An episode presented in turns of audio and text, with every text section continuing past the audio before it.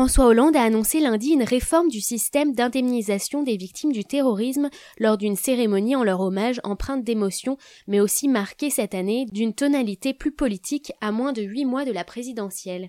Les ressources du Fonds de garantie des victimes des actes de terrorisme seront revues et l'État s'en portera garant dans la durée, a assuré le président de la République, soulignant que le terrorisme avait changé de dimension lors de cette cérémonie organisée depuis 18 ans par des associations.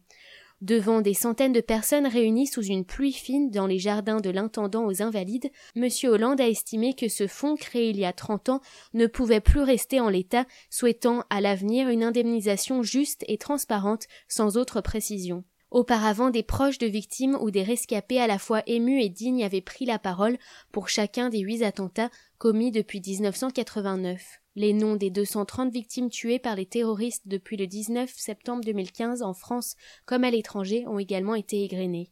Le chef de l'État a par ailleurs souligné qu'il était du devoir de l'État de répondre à toutes les questions sur chaque attentat, y compris sur son propre rôle.